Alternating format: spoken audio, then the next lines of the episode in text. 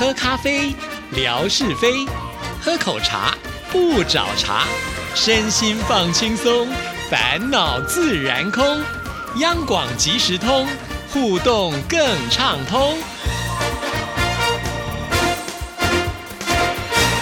亲爱的听众朋友，大家好，欢迎收听今天的央广即时通，我是谭志毅。在今天的节目里呢，要来回复听众朋友的信件呢。在上个礼拜呢，我们已经预告了，今天呢要来回复毛毛的语音的内容啊，要让大家来听一听毛毛呢参加书展的所见所闻啊。不过呢，在听毛毛的这个录音之前呢，我们先来听听景斌先生为我们带来的生活美学之万事万物的由来。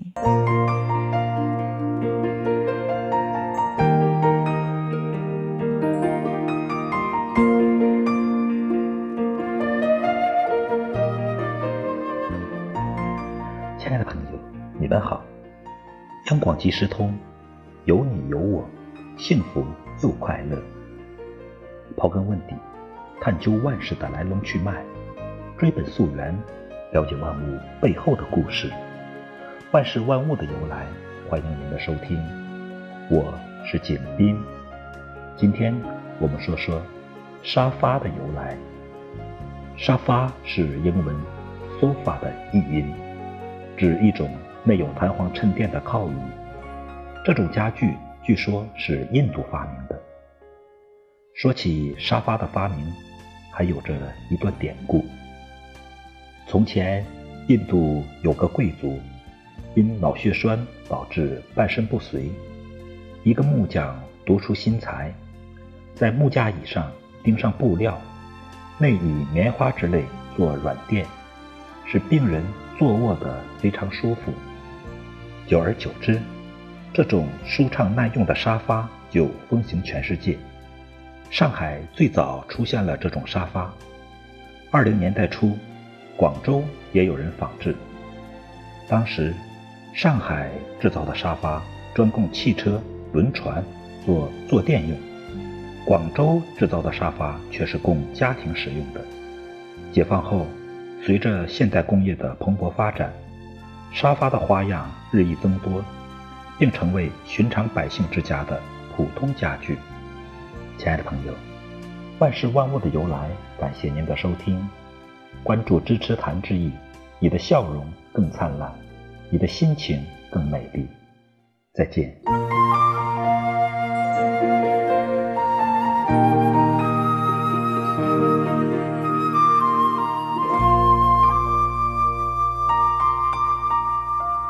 好的，谢谢景斌先生。那接下来呢，我们要继续的回复啊，在上个礼拜四的时候，志毅呢透过这个语音的方式，呃，把这个毛毛跟志毅的互动呢展现出来了啊。那因为呢，毛毛特别提到了他去参加了一个书展，哎，我觉得蛮有趣的。我们先来听听毛毛怎么说。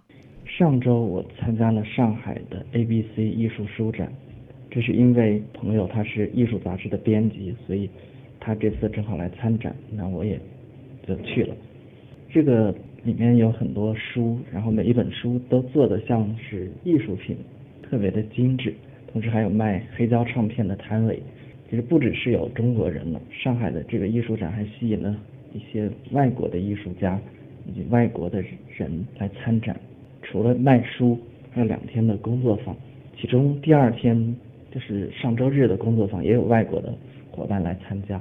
其实听到这儿呢，志毅就勾起了很大的一个兴趣哈，因为呃，我没有参加过这样的书展，我相信也许很多听众朋友也没有参加过啊。到底毛毛看到了什么样的东西？是不是也可以呃，透过他的这个叙述，让大家更认识这样子的一个书展？所以呢，我就呃特别请这个毛毛，是不是也能够帮我们分享一下？哇，这个毛毛真的很棒哦，他马上呢就回复了志毅啊。所以接下来我们来听听毛毛对于这个书展呃有。什么样的收获跟感想？Hello，志毅姐，看到昨天你的回复，嗯，我想到这个书展有三个方面给我留下比较深的印象。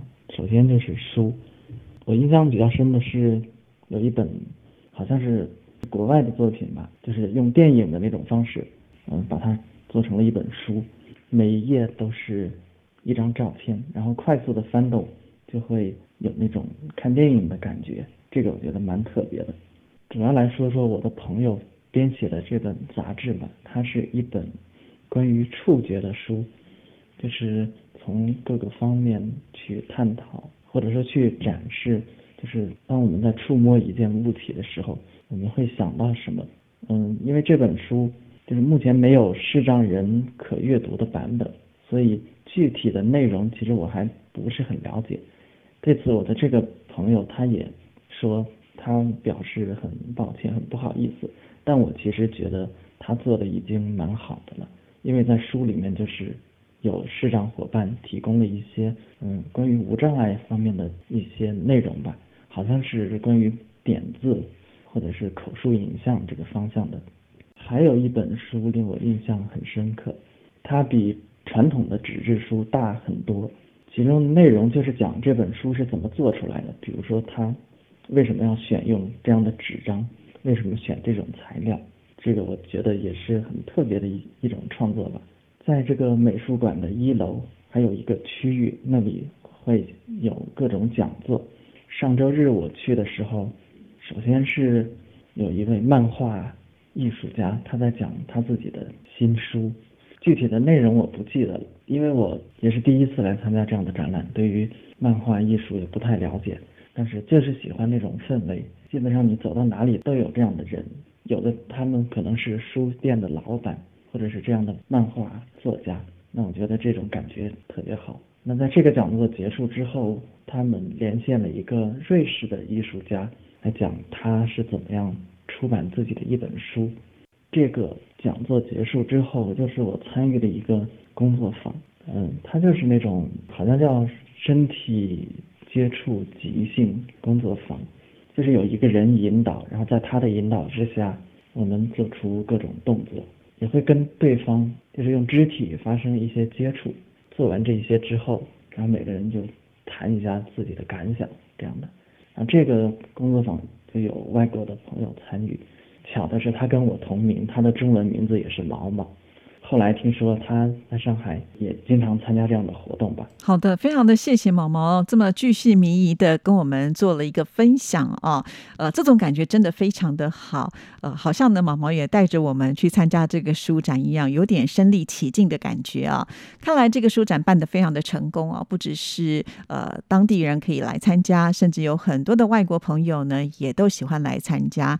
说实在，在上个礼拜的时候，我们在念男主的信件，也跟听众朋友讲到说，呃，现在因为呢，就是手机呃带给大家非常的便利啊，在里面你可以追剧，所以呢也影响到了现在电视电影业的一个发展呢，也可以呢在手机里面看各式各样的书，所以导致呢很多的实体书也大受影响，甚或是呢在台湾经营相当久，我们都很喜欢的讲义杂志呢，在二零二一年的时候就停刊了啊。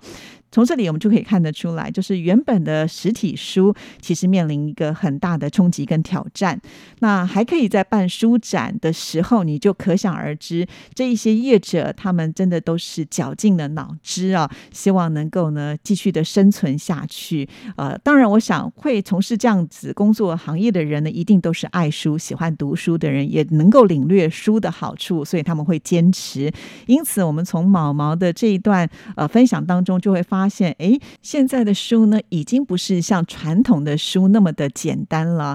要你阅读，它必须啊费尽很多的心思，在整个书的设计上、包装上，或者是呈现上呢，都跟传统的书是有差异性的啊，会让你觉得很好奇，想要把它拿起来阅读。另外呢，在讲座的部分，也不是单纯的讲座了啊，还会呢让现场的朋友呢有一些互动的机会。其实这些都是非常棒的一个。体验呢？那当然，我觉得还是要感谢毛毛有这样子的一个机会，呃，分享给所有的听众朋友。其实毛毛的这样子的录音呢，让我呃也觉得好像。这未来可以在我们节目当中呢，当做是一个很方便的互动的机会。哈，以前都是质疑呢，念出大家写的信件。那如果用语音的方式的话，其实是很快速的就能够把你自己的想法给表达出来啊，不用一个字一个字慢慢的去打，或者是写，或者是推敲。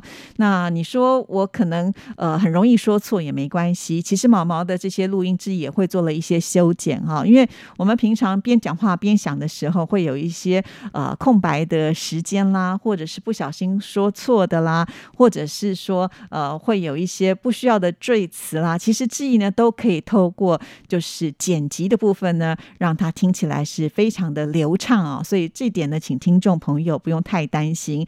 呃，说到这个剪辑的部分，我个人是很有自信的哈。其实其他的事情我都不敢说我很有自信，因为这么多年下来，其实我觉得在这个剪辑让大家听起来顺畅是绝对没有问题的。这绝对不是志毅呢自夸哈，是很多的来宾就是接受志毅访问之后，他们回去听节目，然后就非常的感谢志毅说：“哇，你这简直是魔术师啊，把我呢这个访问呢剪得这么的流畅哈。”原本他们是很担心表现的不好，可是回去听之后呢，就觉得好像自己蛮厉害的。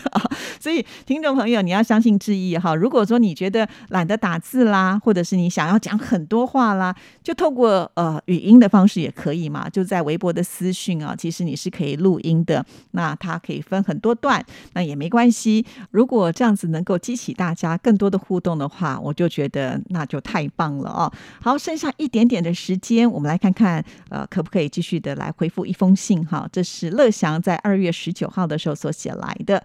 你好，这一节本周文哥在节目当中提到了星云大师原籍。前几天我在网络上看到了台湾演艺的节目中有星云大师生平的介绍，使我对星云大师有了进一步的了解。